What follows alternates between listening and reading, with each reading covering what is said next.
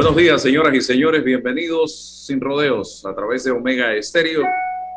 Estamos conectados también a través de nuestras eh, redes sociales, Instagram, TikTok. Estamos en YouTube, en Facebook, en Twitter y en fanpage, dándoles a ustedes información. Gracias desde Colón, dicen acá. Así que el saludo muy especial a todos nuestros amigos, también servidores de Cristo 1914. Saludos especiales también. Nos reportan la sintonía. Bien, eh, César Relova, como todos los días con nosotros, vamos a tener en breve a Ana Matilde Gómez, eh, ex procuradora de la Nación, ex diputada, también fue hasta el 6, fecha en que fue destituida de su cargo de una manera extraña esta situación de decana de la Facultad de Derecho y Ciencias Políticas. Por ser política, dice. No entiendo. Vamos a hablar de eso en breves momentos, señoras y señores, aquí en eh, Sin Rodeo. Tengo información que está eh, en modo horno 350 grados que el Tribunal Electoral pudiera hoy estar anunciando, don César, la suspensión de las elecciones eh, para escoger a la nueva junta directiva del Partido Panameñista para la posposición para marzo. Imagínense usted, aquí se ha dado una serie de situaciones en esta elección. Primero eh, llegó una persona que acababa de inscribirse en el partido, presentó una denuncia, eh, aparentemente la, la, aceptaron, luego vino y la echaron para atrás. Ahora resulta que los magistrados del tribunal se van a pronunciar eh, en relación con el tema y pareciera, miren el término que estoy utilizando, pareciera, esto es una fuente extraoficial la que me ha dado la información, eh, vinculada, extraoficial, pero vinculada al Tribunal Electoral, que hoy eh, se pudiera a las 10 de la mañana estar haciendo el anuncio de la posposición, de la suspensión de las elecciones para elegir a la Junta Directiva del Partido Panameñista. Esto aunado a un tuit que a las 7 y 13 de la mañana colgó, esto prácticamente con nombre y apellido, estimados amigos, el diputado Luis Ernesto Carles, que es candidato a vicepresidente del Partido Panameñista. Te quitaste la camiseta del partido para conseguir el cargo que hoy ocupas y ahora te la vuelves a poner para apoyar los intereses de aquellos que en un pasado te nombraron. Con la democracia no se juega, ni mucho menos se negocia, se defiende. Yo tengo que ser un estudiante de cinco en Kinder para entender que esto es un disparo a un magistrado del Tribunal Electoral. Yo no sé usted. Entonces, ¿a qué interpretación le da? Pero te quitaste la camiseta del partido para conseguir un cargo que hoy ocupas. O sea, hoy, ¿cuántos panameñistas están ocupando un cargo hoy y se quitaron la camiseta ayer? Y ahora, o en el pasado reciente, y ahora te la vuelves a poner para apoyar los intereses de aquellos que en, el pasado te nombraron. Esto es, más claro no puede ser, un disparo contra un magistrado del Tribunal Electoral que fue nombrado en el gobierno pasado, por el gobierno pasado, por el presidente pasado, y él le dice que está ahora defendiendo los intereses de ese equipo. Con la democracia no se juega, ni mucho menos se negocia, se defiende. Yo no sé, Mahan Cadalú, ¿qué dirá de esto? Bueno, buenos días Álvaro. Buenos días a todos los que nos escuchan en la mañana de hoy. Pero es una autoexculpación porque está reconociendo que el partido nombró a uno de sus huestes y, y, la democracia no se defiende así. Ahora, si es el caso, porque si ese magistrado está defendiendo algún sector del partido, sigue con la camiseta, nunca se la ha quitado. Eh, eh, es como decir, bueno, el partido, en vez de eh, nombrar a alguien equidistante a los intereses partidarios, nombró al Tribunal Electoral un magistrado con esa camiseta. Así que se pueden hacer muchas interpretaciones. Es lamentable Y la que pierde en todo esto es la, nuestra querida amiga la democracia, que todo el mundo la utiliza como concepto y como retórica y nadie descubre el fondo eh, de, la misma, ¿no? Entonces es una lástima en todos los sentidos, don Álvaro, en todos los sentidos. Ahí están admitiendo que pusieron a uno desde el partido una ficha del partido. Qué lástima, ¿no? Que esto, esto se reconozca después. Y quien redacta el tuit fue parte por supuesto. del gabinete. Pero por supuesto. Que escogió a ese magistrado y en ese momento que se quitó la camiseta para ser eh, magistrado en ese momento, no se dijo nada. Ese, ese, eso es lo que a mí no me cuadra del, del tema político. O sea, cuando no, me beneficia. No, te cuadra del círculo, porque ¿qué, de eso se trata? No, no te cuadra del círculo. Tenemos a la licenciada Ana Matilde Gómez con nosotros, eh, a quien le, le, han prácticamente dicho que por tener la camiseta de política, ahora que estamos hablando de camiseta, no puede ser decana de una facultad de Derecho y Ciencia Política. Qué cosa más extraña, pero mire ese tuit. Eh, licenciada, usted no sé si tiene la capacidad de interpretación para decirnos qué piensa de un tuit como este. Luis Ernesto Cárdenas a las 7 y 13 de la mañana dice, te quitaste la camiseta del partido para conseguir el cargo que hoy ocupas. O sea, pasado, presente. Ahora te la vuelves a poner para apoyar los intereses de aquellos que en el pasado te nombraron. Pero yo no puedo decir aquellos, te nombraron, aquellos que te nombramos, porque fue un panameñista y es un panameñista que la escribe. Con la democracia no se juega ni mucho menos se negocia, se defiende. ¿Qué piensa usted de eso? No, no sé, obviamente se está refiriendo a alguien que fue su copartidario, ¿no? Alguien que mientras tuvo la oportunidad que el partido estuviera en poder, alcanzó una posición porque lo empujó su propio partido y que ahora donde está, está haciendo algo para favorecer a esas personas que lo nombraron. No sé, eso no... Exactamente, está clarita. Digo, es lo único que se puede interpretar, no, no, no sé qué, a qué habrá obedecido, no había ni leído el, e, e, ese tweet, pero, pero bueno. Sí, es que todo se enmarca en una información que está en el horno en este momento y que pudiera salir del horno a las 10 de la mañana, ya bien doradita, desde el Tribunal Electoral posponiendo o suspendiendo las elecciones internas del Partido Panameñista que ah, están programadas para el 23 de enero próximo. Claro. Ah, bueno. Ahora todo Hay una batalla interna ahí. Ah, exacto.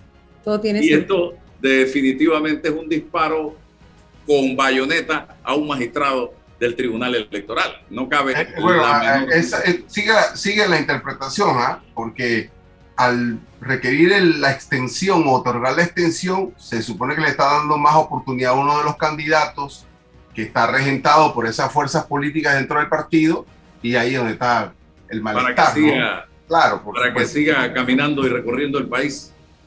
Sí, pero todo esto es la democracia, don Álvaro. Qué tristeza cómo se maneja la democracia en todos los sentidos, licenciada Gómez. Y bueno, y ese, yo diría que eso no es, eh, no sé si ustedes van a coincidir conmigo, pero no es necesariamente un manejo de la democracia, es un manejo de la partidocracia. Es porque la partidocracia tiene algo secuestrada, tiene en parte secuestrada la democracia por sus manejos clientelares. Entonces siempre anda reclamando sus cuotas de poder, porque cuando se surgen los espacios, vienen los acomodos políticos partidistas y luego no te permiten ningún nivel de independencia. Entonces, por eso es que la institucionalidad se ve tan afectada, porque cuando se llenan los espacios en las instituciones, se llenan a partir del clientelismo y los favores partidocráticos. Entonces, luego vienen a reclamar exactamente aquello, aquellos, aquellos espacios que llenaron producto de esa, de esa influencia o de, ese, de esa cuota de poder y las cuotas de poder después no reconocen, o sea, tal cosa como, ¿qué te está dando? ¿Tú, ¿Quién te dijo que tú eres independiente? Y, por, eso que, y por eso que mencionamos el concepto de democracia irónicamente en este caso, ¿no? Claro, Es por eso que lo, lo, repetimos, pero desde la ironía, porque sabemos eso, evidentemente. Nos juegan con el concepto. Licenciada Gómez, cuénteme, ¿qué le trajeron los Gaspar, Melchor y Baltasar. El 6 de enero, Día de los Reyes, a usted. Cuéntenos la historia. Muy emblemático. A ver, bueno, mira, lo primero que me gustaría decir, además de dar los buenos días a todos tus oyentes y seguidores de este programa, al colega, al, licenciado César Ruilova y a ti mismo, darle las gracias por esta invitación y decirle al público que yo las he aceptado porque la serie de especulaciones que surgieron y que empezaron a invadir eh, la, opinión publicada, las redes, estaban calando en el ideario colectivo con respecto a que yo había renunciado. Y yo siempre he sido una persona que he dado la cara y he salido a hablar con la verdad. Por lo tanto, eh, frente a estas invitaciones, yo creo que es lo consecuente. Eh, en efecto, el Día de Reyes, pues yo, yo fui citada em, al despacho del señor rector y se me dijo que yo era una persona política y que ya venían los tiempos políticos, no termino de entender cuáles son esos, pero que ya venían los tiempos políticos y que yo quisiera o no iba a estar inmersa en la política y que él quería decanos neutrales. Así que, dicho eso, eh, comprenderás que, por supuesto, sale la jurista que hay en mí y obviamente yo tengo que em, calificar eso como lo que es, ¿no? Una violencia política contra mi persona, en este caso yo soy mujer, así que es contra mí como mujer, em, porque por más empleador que usted sea y tenga derecho en su lugar, en su, en su, en su negocio, en su empresa, en su organización, usted tomar sus decisiones y tenga las potestades a las que usted eh, pues por supuesto recurrió, eh, hay formas para hacer las cosas y eso no es una causa justificada. ¿Sí? Todos los laboralistas de este país tienen que coincidir conmigo que eso usted lo puede hacer, pero lo tiene que hacer en la forma que lo dice el código y en esa misma reunión usted dio tenerme mi carta de renuncia pues ahí lista y, y, dármela, eso no se hace verbalmente, pero además... ¿Renuncia o de despido? De despido, perdón, de despido. La carta de despido, porque aquí a nadie en este país, a nadie se le puede despedir verbalmente y esa no es una razón para renunciar desde el punto de vista de mi parte, porque yo no he estado incurriendo en ningún acto, comportamiento o acción que sea político partidista ni que sea proselitista y que no he usado a la universidad para eso. ¿sí? Así que no, definitivamente lo considero un acto injusto. Ok, eso fue el día 6 de enero, pero cuando Ana Matilde llega a la Universidad Santa María la Antigua bajo la rectoría del profesor Juan Planel, quien admiro y aprecio y le tengo un gran respeto, y la vicerrectoría del propio señor Francisco Blanco, usted no sale, no acababa de terminar precisamente cinco años de gestión como diputada de la República eh, de eh, la candidatura presidencial eh, independiente, o sea, usted era más política en ese momento que el 6 de enero pasado. Es correcto. Eso es lo que en derecho también uno puede catalogar como que eso no es un hecho sobreviniente. Es decir, yo no he sorprendido a mi empleador. El empleador, las características que se me aducen para despedirme son características que venían intrínsecas en mi persona al momento de asumir o aceptar ese ese, puesto, que interesantemente usted lo dice, fue con otro rector. Eso también me lo mencionó eh, el rector actual, ¿no? Que era el criterio de otro rector. Sin embargo, no era ajeno a él porque era el vicerrector académico. Y aunque él me diga que no podía opinar, o etcétera, o que él tenga otro criterio, que ese es su derecho. ¿ah? Ese es su derecho. Aquí lo que yo planteo es la forma porque usted ha podido conversar eso conmigo. Y, y si eso le incomodaba, aunque yo no le fuera a dar la razón nunca, porque no la tiene, ¿verdad? Yo le hubiera dado su puesto, porque eso yo lo entiendo.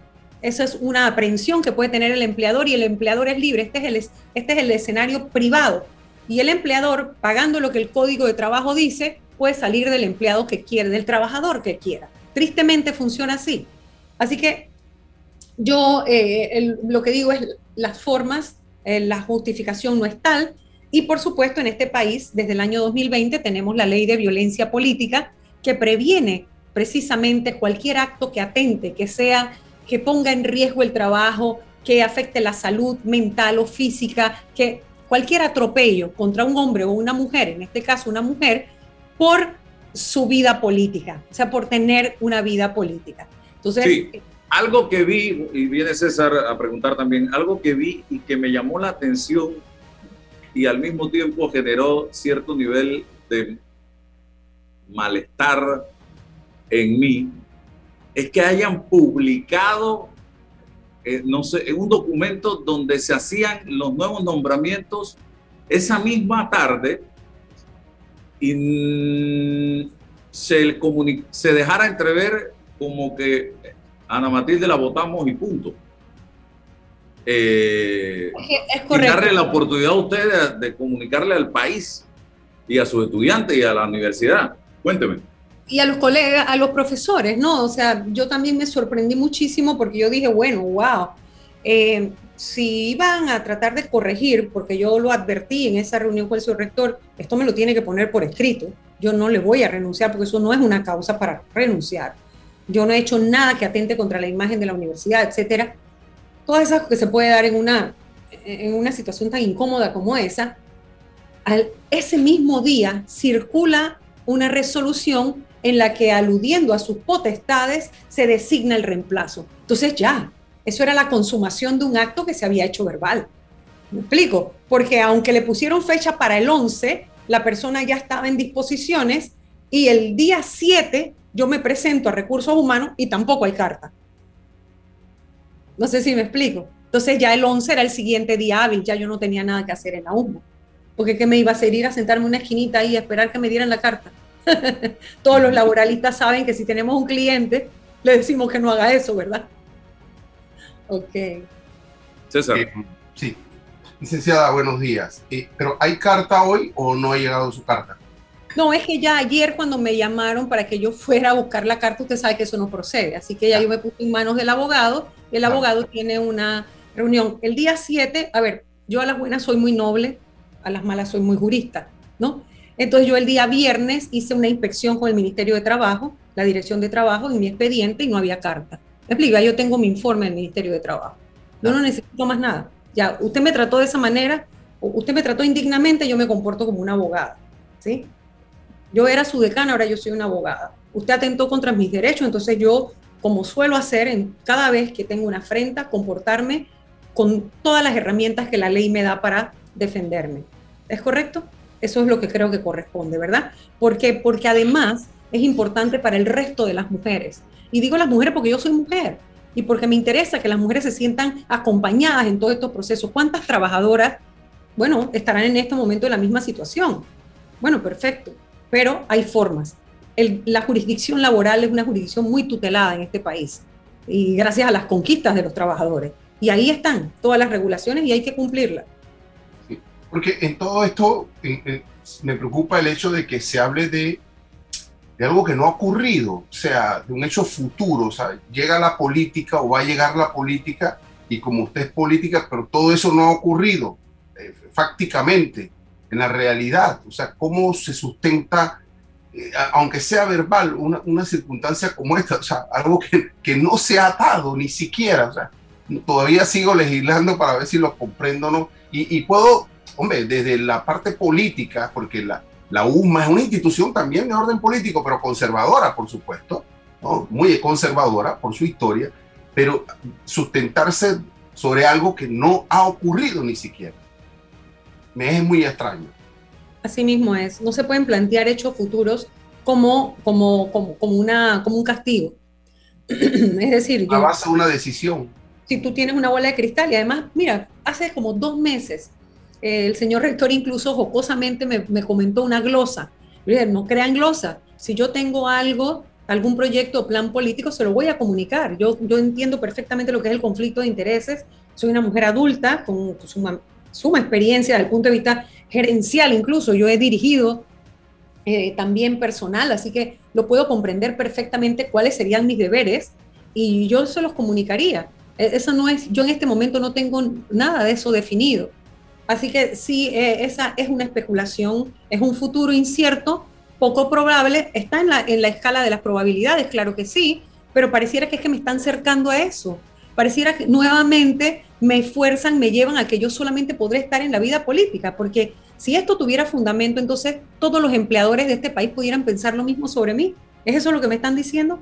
Que por haber sido una mujer que se atrevió a participar en la vida política al más alto nivel y competir por la presidencia de la República, entonces yo voy a estar condenada para todo el resto de mi vida a solamente accionar en la vida político-electoral? ¿Es eso lo que me están diciendo? O, también una censura de orden ideológico, porque si no estás muy a la derecha, muy conservadora, o no estás muy a la izquierda, entonces no vas a entrar en ninguna parte, porque hasta, hasta eso también, está dentro de la política, si, si no te mueves a uno de los extremos, estamos en peligro, ¿no? Y de eh, eso trata, esa es la protección que trata la ley 184 del año 2020. ¿Cuántos hombres en Panamá han sido destituidos en condiciones similares a la de Ana Matilde? Una pregunta. Voy a irme al cambio y voy a dejar preguntas como esta, porque la licenciada tiene algo que hacer un momentito. Eh, otra pregunta, ¿cómo se administra la Universidad Santa María la Antigua? ¿Cómo es el organigrama? Porque yo tengo entendido que hay una junta directiva y la preside Monseñor eh, José Domingo Ulloa, no sé si es así. Lo otro, ¿habrá pisado algún callo Ana Matilde Gómez? Lo otro, ¿habrá alguna mano meciendo la cuna? Vamos al cambio y regreso con las respuestas a interrogantes como esta. Vive el encanto de la Navidad con una cuenta de ahorros. Abre hoy tu cuenta de ahorro navideño en Caja de Ahorros desde 5 balboas semanales y recibe dos semanas gratis al abrirla sin libreta. Consulta los requisitos para mayores y menores de edad en nuestra página web. No te lo gastes todo. Caja de Ahorros, el banco de la familia panameña. Ver términos y condiciones en www.cajadeahorros.com.pa. Amo a mi abuelita y a mi abuelito por eso cuando viajo en el metro siempre uso mi mascarilla y mi pantalla facial, porque cuidándome yo, los estoy cuidando a ellos. ¿Tú también quieres mucho a tus abuelitos?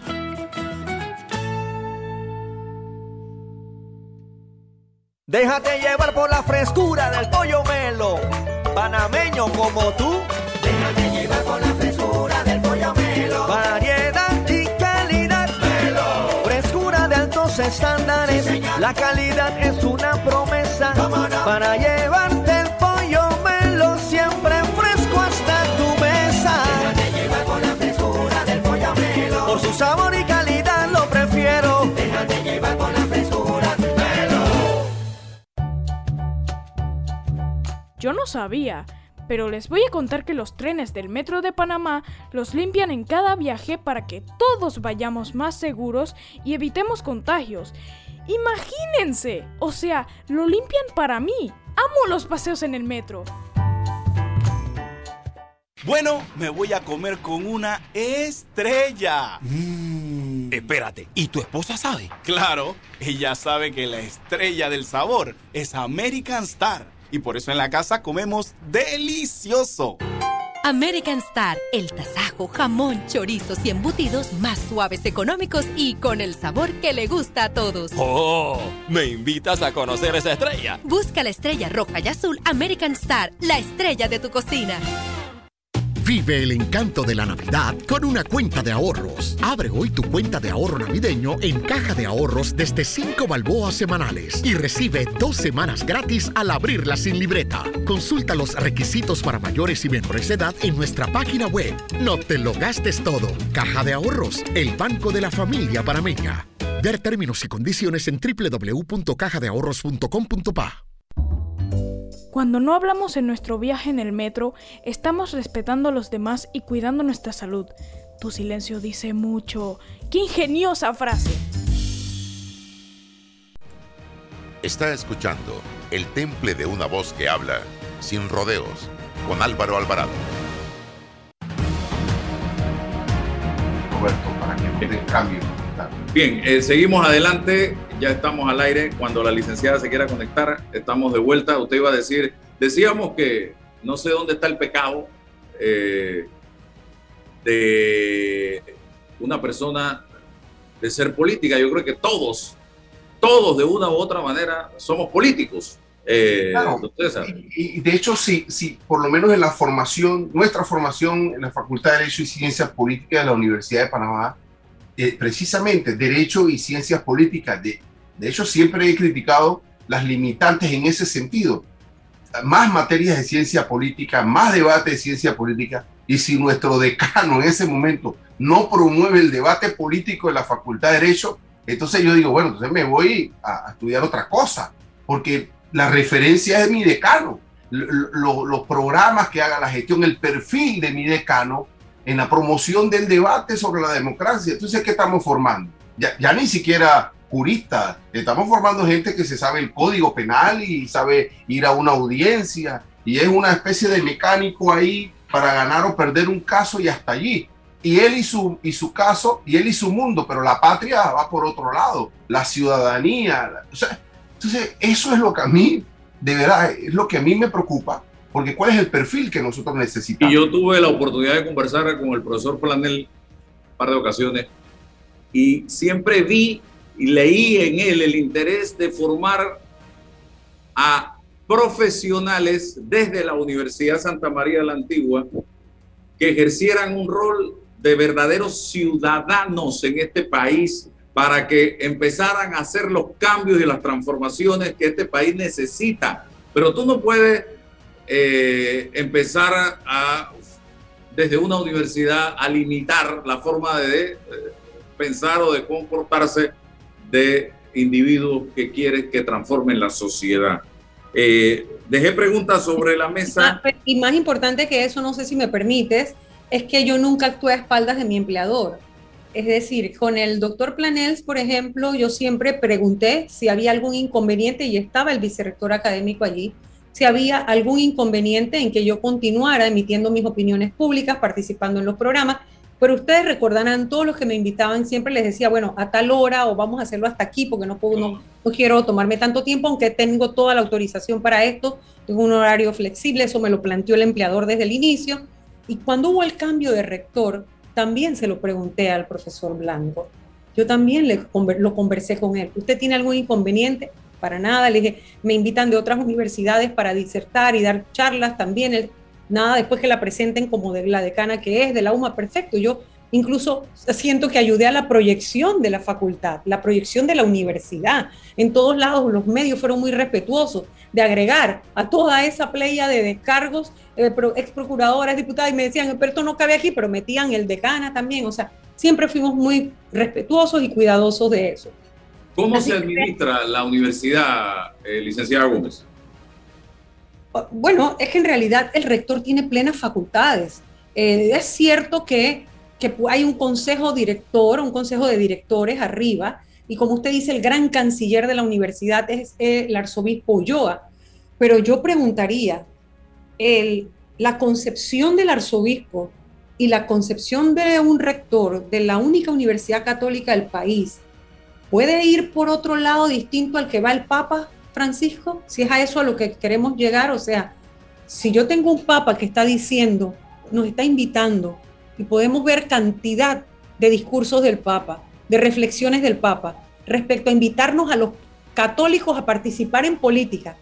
Y recientemente, nada más ahora al fin de año, tuvo una reflexión respecto a la reivindicación del papel de la mujer en la vida política, pública, social, económica, para buscar la igualdad, para buscar esa ese equilibrio que necesita el mundo, porque la mujer es la mitad del mundo, que sostiene el mundo. Hay hasta una imagen muy emblemática, una gráfica, las manos de muchas mujeres sosteniendo el globo terráqueo, ¿verdad? En una, nosotras somos la mitad del mundo y en Panamá somos la mitad de la población. Si nosotras no participamos y si ejemplos como el mío van a intimidar a otras, o sea, si lo que usted me hace a mí, el atropello que yo vivo, yo le pregunto, ¿usted cree que hay mujeres que viendo mi caso no se sientan intimidadas cohibidas o inhibidas de participar en la vida política, tenemos las mujeres nuevamente que caer en la opción de tener que escoger entre trabajo o activismo político. Yo tengo otra vez que volver al siglo pasado a empezar a escoger entre familia y trabajo, entre educación y familia. O sea, tengo nuevamente que estar en esa disyuntiva en la que nunca ha estado el hombre, porque la sociedad patriarcal le ha permitido al hombre su desarrollo pleno. Entonces yo me pregunto por qué a nosotros, o sea, por qué a mí un empleador me va a citar para hablarme de mi perfil político. ¿Usted ha hablado con Monseñor Ulloa en estos días? No, no, no hemos hablado. Yo entiendo que él está en conferencia episcopal y entiendo que estuvo de viaje muy recientemente. Eh, yo lo intenté, hice una llamada, pero creo que ya pues ahora, eh, en su momento, porque quedé perpleja, por supuesto, porque al contrario, esto yo, yo encontré estaban muy contentos, había mucha, y tengo información plena y veraz de que cuando mi, mi nombramiento o mi contratación eh, pues estaban muy contentos. Es más, con el representante de la iglesia en ese consejo de directores también teníamos un proyecto en cierne perfecto. En lo que yo estoy pensando en llevar a esos estudiantes más allá en lo que es eh, el laboratorio jurídico que concebió Mitchell, que se inauguró conmigo, se lanzó y que lo hemos llevado a otro nivel con el Centro de Investigación Jurídica y hacemos investigaciones y estamos haciendo, tratando de dar, hacer convenios que permitan a los estudiantes ir a la realidad para investigar, para apoyar, para, para tramitar, para hacer cosas. Hace, llevo un año tratando de que logremos hacer, sin, no, no tenemos todavía la capacidad para llegar a un consultorio, ¿verdad? Pero hemos dado todos los pasos para llegar allá a un consultorio legal gratuito y cosas como esa. Así que, bueno, eh, de verdad que, que, no dejó de ser pues sorpresivo, intempestivo, y eso es lo que yo le planteo a todos los empleadores en general. Mire, eh, esa es su potestad, ese es su negocio, su empresa, usted es el dueño, usted hace lo que quiera en su empresa, perfecto. Pero si usted conversa conmigo sobre ese tema, yo no le iba a dar la razón porque no la tiene, pero le iba a dar su puesto un par de meses, un día, yo hago un replanteamiento como cualquier persona eh, adulta, sensata, que vive de su presupuesto, de sus finanzas, en base a sus ingresos usted establece su plan de vida, ¿sí? Entonces hace sus proyecciones. Y yo lo que he asumido, las cosas, los pasos que doy. Entonces, bueno, yo me hubiera hecho un replanteamiento de mi vida laboral y si ese es el precio que tenía que pagar, bueno, simplemente le tocaba la puerta a mi esposo. Vea, señor, yo no quiero estar neutral, yo no quiero que me invada la apatía yo no quiero que, mi vida jamás sea, sea tomada por, por, por la indiferencia de lo que pasa en mi país. Yo no quiero marginarme. No porque tenga aspiraciones políticas, que tampoco son malas, porque si las tuviera es todo mi derecho humano político. Pero no es ese el caso. Es que sí me interesa opinar, sí me interesa participar. Entonces, yo digo, pues de verdad que no entiendo, yo, yo neutral no puedo ser, eso sí que no. Ok, licenciada, eh, usted pensando en la soledad quizás eh, de su casa en algún momento, ha concluido, hay alguien poderoso que me quiera hacer daño, porque es la segunda experiencia eh, que ha tenido en, el último tiempo, la primera cuando fue postulada a un cargo y, eh, por este gobierno y ahora esta ocasión ¿Habrá alguna mano meciendo la cuna para hacerle daño a Ana Matilde Gómez? ¿Usted ha pisado algún callo poderoso? Tengo ya una historia. ¿Sí? Y en todos los puestos en los que he estado, en todos los lugares donde me he desempeñado, siempre ha habido fricciones con el poder. Eso siempre existe, porque el poder siempre trata de salirse con la suya. Y el poder, recuerden que el poder no solo es político, el poder también es económico, el poder también puede ser social. Entonces, eh, siempre hay quien trata de irse por el otro lado de la puerta, siempre hay quien trata de entrar por la ventana, siempre hay quien trata de que las reglas se apliquen, sí, pero a mí no. Es que acuérdate que yo soy, entonces hazme el favor. Entonces, yo no funciono de esa manera. Pueden ser esas cosas. Todo eso es posible. Lo que ocurre es que el hecho cierto y tangible es tan burdo y fue tan injusto y es incorrecto, viola la ley, que no es necesario caer en las otras especulaciones, que claro que existen y uno las puede analizar. Yo no soy ninguna tonta, ¿verdad? Eh, la gente, hay gente que me ha llamado, gente que me dice, bueno, mira, en la UMA me hicieron esto, esto, esto, pasó esto conmigo, yo soy fulano, me pasó así, o oh, resulta que también había ocurrido con Menganos. No sé, uno va entendiendo y va conociendo una serie de cosas que se están dando y, o que se han dado, porque la gente empieza a llamarte. U otro me dice, me han dicho que es un gran donante, bueno, no sé, yo no, no, no quiero caer en esas especulaciones, porque el hecho cierto es tan grave que no ni siquiera necesitamos ir a esas otras especulaciones. ¿Me explico? Porque aún cuando hubiera alguien que, claro, una mujer como yo, una mujer que se ha enfrentado al poder, una mujer que ha sacado la cabeza para competir al más alto nivel en la política, claro que tiene enemigos políticos. Una persona y los puestos que yo he ocupado no es para ir andar siendo amiguito. ¿Sí? Eso no y yo no soy mujer de compinche tampoco. Así que claro que entiendo que eso es perfectamente posible, sobre todo en, una, en cualquier sociedad, pero en una sociedad como la panameña aún más. Así, y cuando, como usted bien lo dice, en ese reciente cargo en que me, me presentó la postulación el gobierno, que recuerden que no era un cargo de gobierno, era un cargo de Estado, porque era para representar a Panamá, o sea, no era ni, o sea, yo era, una vez que uno llega allí, el país te postuló, pero tú trabajas para el sistema no trabaja para el Estado. De hecho, tú te tienes que declarar impedido en cualquier caso que llegue de tu país, ¿verdad? O sea que es una cosa totalmente supra, pero que la llamada de un diputado, una diputada, un ministro para decirle, no, que les voy a armar un escándalo, que si esa mujer, que claro que son los enemigos, si yo pasé por una diputación en la que cuántos enemigos no me eché solamente por rechazar el uso del teléfono, cuántos enemigos no conseguí solamente por decir, ¿cómo me va a pagar el Estado un teléfono? Yo pago mi propio teléfono y no quiero teléfono, no quiero franquicia telefónica. Eso fue un desastre. Cuando dije no quiero importar carro, no voy a comprar carro libre de impuestos, no quiero placa oficial, todas esas cosas traen roncha. De hecho, usted recuerda que, bueno, te dijeron que iban, estaban tratando de organizarse para, para hacer algo contra mí porque yo iba a acabar con la asamblea. Bueno, hombre, claro que esos enemigos persisten y están allí. Y cada vez que me escuchan no lo resienten, no lo resisten lo resienten, no lo resisten, ¿sí? Y, por supuesto que harán y se moverán para tratar de bloquear cualquier cosa. Yo pensaría que hasta eh, la Universidad Católica no deberían poder llegar. Así que no quisiera pensar que es por allí y me voy a acoger al hecho cierto, porque el hecho cierto es tan grave que no necesito eh, otras especulaciones. Y para eso está la ley y la ley eh, me, me, protege porque pues ahí está la ley de violencia política y no se puede invocar a nadie su activismo político, su ideología política, su participación política, su acción política no puede ser nunca invocada como una razón para que para limitarle otro gran derecho que es el del trabajo. Licenciada, ¿y qué sigue hacia adelante? Bueno, pues, pues un día a la vez. Claro. un día a la vez. Porque, la carreta esa hay que empujarla y hay que seguir avanzando. ahora, claro, claro, claro. Esto es un capítulo más. Esto pareciera el libro de mi vida y se convierte solamente en un capítulo más. Solo Dios sabe por qué me toca vivir lo que me ha, me ha tocado vivir, pero siempre con la verdad por delante y hay que enfrentarlo y hay que asumirlo y hay que asimilarlo y hay que continuar. Y como me decía alguien en estos días, yo me, me dijo, yo siempre me sorprendo con tu capacidad de reinventarte. Bueno, y así es, ¿no? Hay que aprender a reinventarse y seguir adelante porque lo más importante es tener vida y después de tener vida y salud, todo lo demás es secundario. Es lo importante. Es que, es que Álvaro, estamos formando o, no formando esa relación entre el intelectual y la política, ¿no?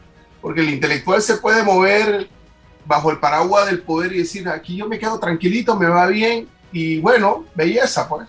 Pero es más lo que necesitamos en el país, un intelectual que sea contestatario. Un, un ¿Ves que me has hecho recordar? Ahorita hiciste así, recordé a Álvarez Guedes, no haga olas, compañero. Sí, así, ah. pasar agachadito. Sí, exacto. Pasar agachadito. No haga olas. Tranquilito, no meterse con nadie, se gana uno su platita tranquilo, calladito. Pero e, eso será un contrasentido. Yo, yo digo, yo digo, yo digo esto: un vago bien cuidado dura mil años. ¿no?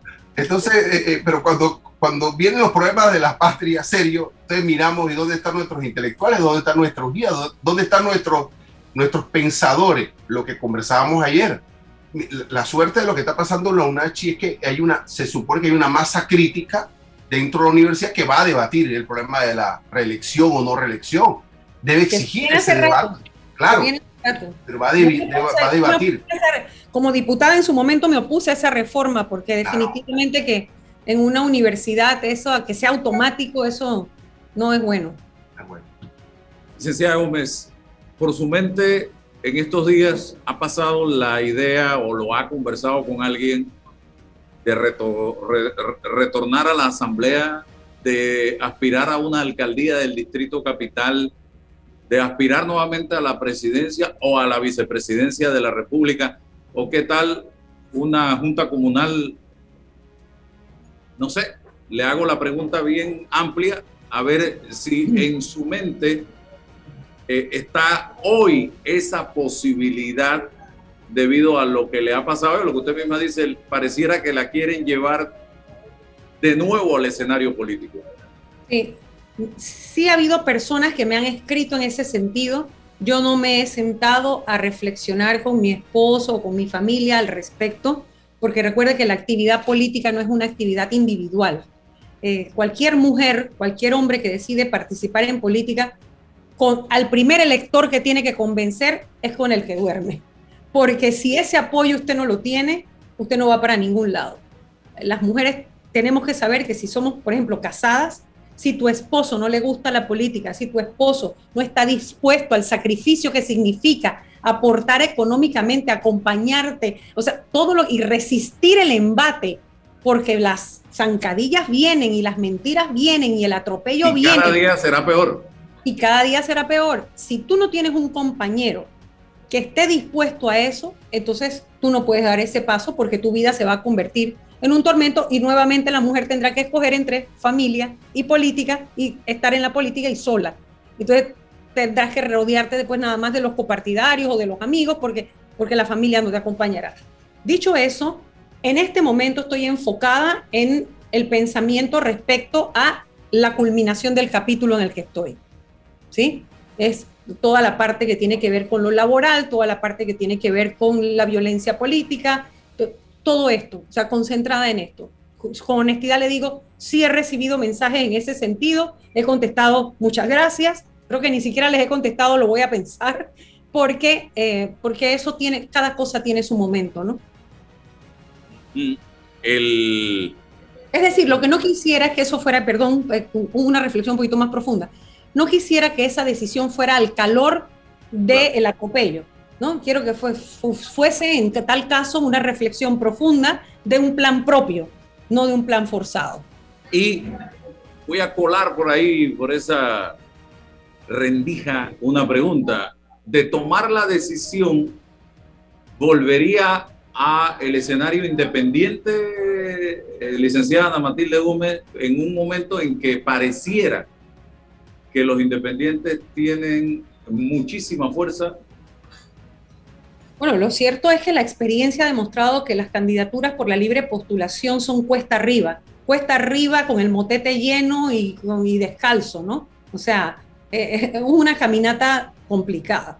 Es, cierto, yo tengo una experiencia muy valiosa porque lo he hecho dos veces, porque he recorrido dos caminos, el del circuito y el de la nación, eh, y he estado en lugares que, por supuesto, le, le llevo una gran ventaja o le llevo una ventaja a algunos otros.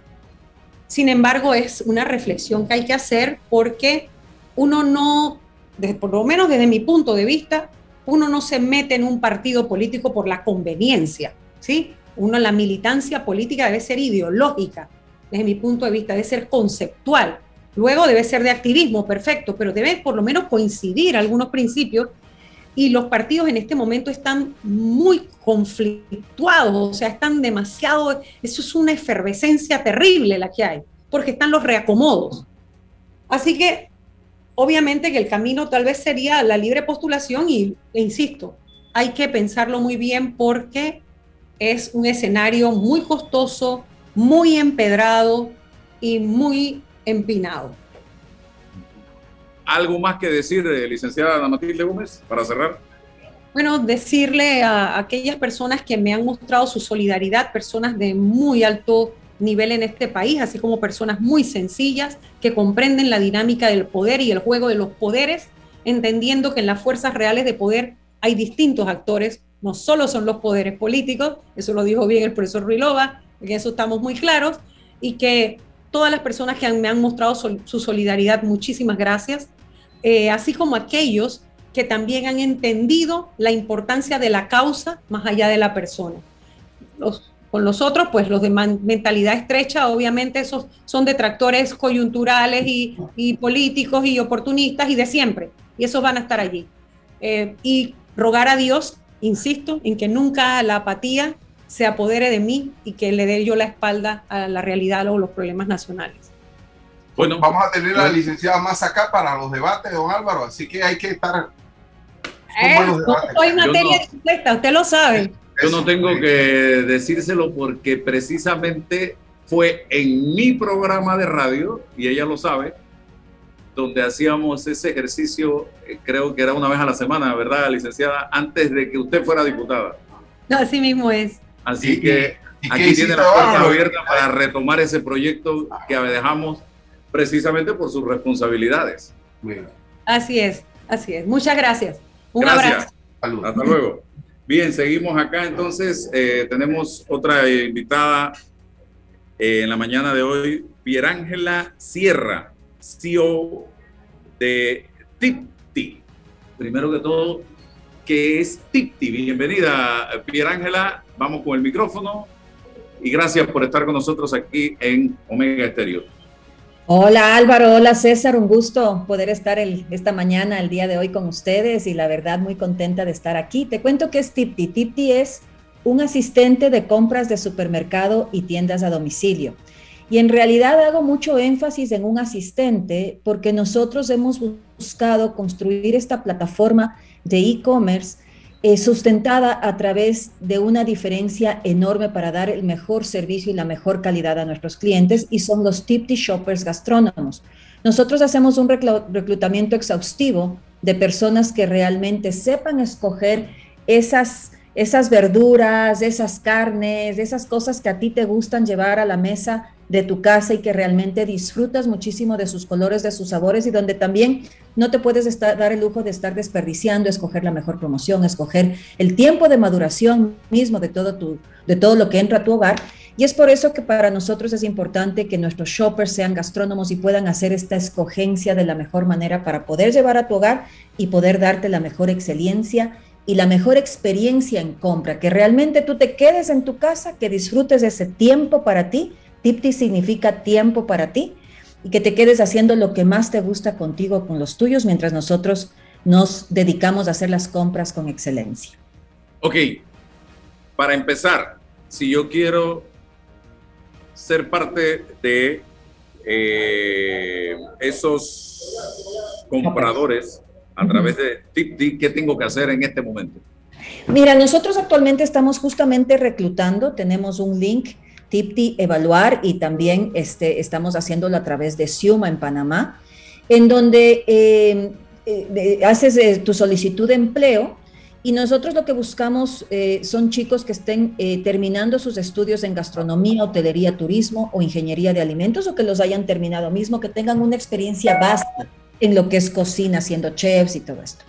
Eh, nosotros hacemos un proceso de reclutamiento bastante exhaustivo porque nos interesa que las personas que entren a la compañía pues crezcan junto con nosotros en el tiempo y pues a, través de esta eh, educación eh, superior y este entrenamiento exhaustivo que nosotros hacemos pues puedan hacer carrera en la compañía. Luego les damos un entrenamiento constante y ya son parte de la compañía. Ok, quizá me contestaste la siguiente pregunta, pero la pregunta que yo quería hacer era si yo que estoy sintonizando el programa en este momento quiero ser tipti, que tengo que bajar un app, tengo que... Ah, ok, ok, disculpa. Sí, para que puedas ser cliente, sí. Es correcto. Tienes que bajarte el app en Apple Store o en, eh, Google para, para las personas que tengan Android. Te lo bajas, es una aplicación móvil. Entonces buscas Tipti, T-I-P-T-I, en color naranja te lo bajas y pues ya puedes, eh, y, te inscribes como cualquier otra aplicación, es bastante sencillo, y puedes hacer ya uso de la plataforma. De igual manera, también lo tenemos en la página web www.tipti.market y de igual manera ingresas, te van a pedir tu nombre, tu clave y pues comienzan a hacer las compras. Y el día de hoy sería buenísimo que lo hagan porque tenemos 20% de abarrotes en descuento entonces van a tener muchísimos descuentos, tenemos delivery gratis y para todas esas personas que nos están escuchando en Omega, con el código Omega, pues van a tener 20 dólares gratis en su primera compra. Entonces te, te bajas, te metes en códigos en promociones, pones Omega y tienes 20 dólares gratis inmediatamente en tu primera compra. ¿El supermercado lo elijo yo como cliente o yo elijo los productos? ¿Cómo es la cosa? Tú eliges el supermercado. Por ahora nosotros tenemos, eh, estamos en asociación con Grupo Rey. Entonces, tú por ahora tienes supermercado Rey y Metro, pero nosotros, mientras vamos avanzando esta experiencia y este viaje tan maravilloso en Panamá, pues esperamos ir incluyendo otras tiendas que sabemos que son muy afines a esa, a esa preferencia del panameño, pero por ahora sería Grupo Rey. Pero tú escoges el supermercado, entras, escoges las categorías, los productos, compras y pues ya estás. Su especialidad es básicamente supermercados. Nuestra especialidad es supermercados. Si nosotros no hacemos mensajería, nosotros no hacemos entrega de comida preparada, nosotros hacemos supermercados, farmacias, papelerías, todas aquellas tiendas esenciales que hacen parte de ese día a día eh, de las familias panameñas y que muchas veces tenemos esas, esas urgencias y que nos quitan ese tiempo o que no nos dejan hacer con tranquilidad nuestro trabajo, nuestras cosas personales. Entonces son muy eh, home essentials y supermercados nuestra especialización. El tiempo que tengo que entre que hago el pedido y que me llega a casa. Mira, tú tienes varios, varios espacios de tiempo. Si es que tú, tú escoges hasta 15 ítems, te está llegando entre 30 minutos y una hora dependiendo del ítem. Pero si tú escoges más de 15 ítems, depende un poco del tamaño de tu canasta y de la distancia, pero lo máximo que nos demoramos son dos horas, pero nuevamente nosotros hacemos canastas grandes, ¿no? Entonces, eh, pues depende un poquito de la cantidad de ítems. Pero si es una emergencia, estamos en media hora. De lunes a domingo. De lunes a domingo, sí. Puedes hacer igual los pedidos en la noche, en la madrugada, programarlos, es decir, no sé, estás de viaje y quieres que te lleguen el miércoles o quieres que te lleguen el martes en la mañana que llega la chica de que te ayuda en tu casa. Tú puedes programarlo como tú estás en la peluquería el sábado en la mañana y quieres que te lleguen en la noche o el lunes en la mañana. Puedes programarlo hacia el futuro o puedes, digamos, tenerlo de inmediato. César. Sí, Hola, eh, eh, bueno, mira, yo que soy un neófito en temas de supermercado, porque acepto que mi esposa es la que hace, tú me pones un super y yo quedo perdido. Sería ideal esta, plataforma para mí, pero pregunto, si pido, un, si pido un producto en la canasta, pero hay varias marcas, hay varias, eh, el que lo compra toma la decisión, cómo funciona eso sobre la calidad del producto, Mira, justamente porque esa es una de las, eh, eh, digamos, preocupaciones más grandes que tienen las personas eh, que hacen las compras en los hogares, principalmente las amas de casa, es que nosotros dedicamos muchísimo tiempo a que esos tipti shoppers gastrónomos estén súper entrenados para escoger tiempos de maduración adecuados y para escoger la mejor calidad del producto. Entonces, sí, el shopper es el que lo escoge, pero nosotros queremos a través de una serie de calificaciones y una serie de experiencias que tú vas a tener en el app, ir conociendo tus gustos. Entonces habrán personas que les gusta el aguacate más maduro, habrá personas que les gusta el aguacate más duro, y ahí vamos entendiendo cómo, cómo, cómo vamos asesorándote y cómo vamos asistiéndote en ese sentido. Pero sí, el shopper es el que escoge y está capacitado para hacerlo de la mejor manera. ¿Y la compra tiene algún límite en el presupuesto o es abierta? La compra es abierta, puedes comprar un dólar o los dólares que tú quieras. El costo de envío es exactamente igual si compras un dólar o mil dólares, son eh, 3.5 eh, dólares de, de, envío. Entonces da exactamente, da exactamente lo mismo, pero tú eres el que, el que decides cuánto quieres comprar. En realidad más es un tema como me preguntaba Álvaro, si es que compras hasta 15 ítems va a llegar muy rápido y si es que compras más de 15 ítems, dependiendo de la cantidad, distancia, pues va a ser eh, medido ahí hasta las próximas dos horas, pero tú escoges la hora que te llega a tu hogar. El mecanismo de, mecanismo de transportación de los productos con la higiene, con la conservación, esto, está garantizado.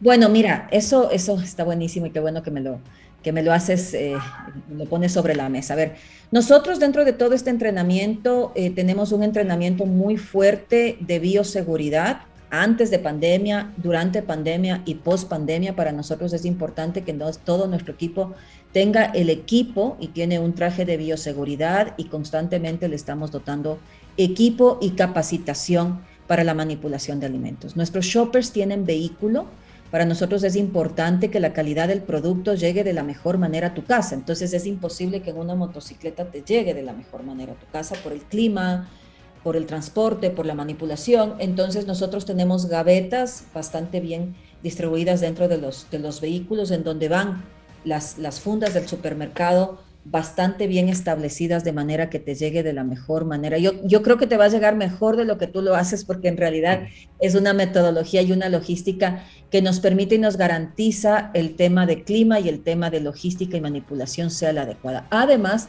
de todas las normas de bioseguridad. Eh, Ángela, veo o percibo que ya ustedes tienen una vasta experiencia en este tipo de logística a nivel de otras regiones. Sí, sí, Álvaro. Mira, nosotros iniciamos en Ecuador Nosotros iniciamos en Ecuador, crecimos muchísimo, somos el segundo, la segundo supermercado online en Latinoamérica después de Walmart México en términos de facturación, clientes y experiencia logística. Y ahora estamos explorando en Panamá, es nuestro primer país en términos de salida internacional. Estamos súper contentos, creemos que es un espacio espectacular para poder hacer otra vez una prueba de concepto. El panameño es un, consumidor bastante educado y bastante adepto a este tipo de, herramientas y no hay una herramienta realmente en Panamá tan especializada en supermercados. Entonces, quisiéramos convertirnos en esa herramienta preferida de los panameños y poder darles este servicio. Pero sí, estamos ya cuatro años en Ecuador. Como te comento, hemos crecido bastante y esperamos pues ser la marca favorita también en Panamá. Muchísimas gracias. Álvaro, eh, eh, para, para Pierre Ángela, qué, bonito nombre. Materiales de construcción, que es un caos. A veces no sabemos dónde, en, en, una tienda hay, otras no. ¿Ves? Hacer reparaciones. Ese nicho es muy, muy interesante. ¿no? Se, se pierden tiempo en las colas, eh, tal, vas a un lugar, no existe, vas al otro. En materiales de construcción, por ahí pueden también pueden explorar.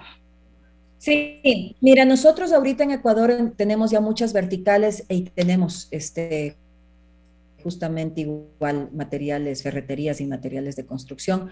Ciertamente nos ha tomado cuatro años, nosotros esperamos que en Panamá nos tome seis, ocho meses con la experiencia que tenemos en comenzar a meter todas esas verticales eh, y, ojalá podamos servirles, es nuestro, nuestro objetivo y un placer poder servirles y crear esas experiencias únicas e invitarles a ustedes que prueben el servicio, que nos den feedback y como dije a todas las personas que nos están escuchando, pues también que las prueben y aprovechen el, el código específico para Omega, que es Omega en promociones y pues tienen 20 dólares gratis en su primera compra. Entonces, la aplicación es T de todo y de iglesia, P de papá, T de todo nuevamente y de iglesia. Tipti. Correcto. La puede bajar tiempo en para su celular. Tiempo para ti. Sí.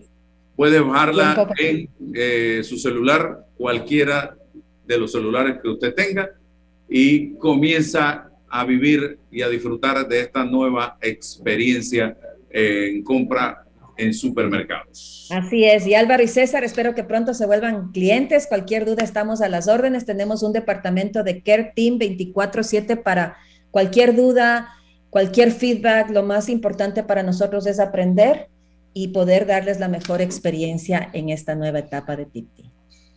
Bien, muchísimas gracias eh, por compartir con nosotros a Pierangela. Ahí está en mi cuenta de Instagram. Eh, tip tip para que si lo quieren ver y lo quieren bajar inmediatamente. Gracias, hasta luego. Gracias, un abrazo, bye, chao.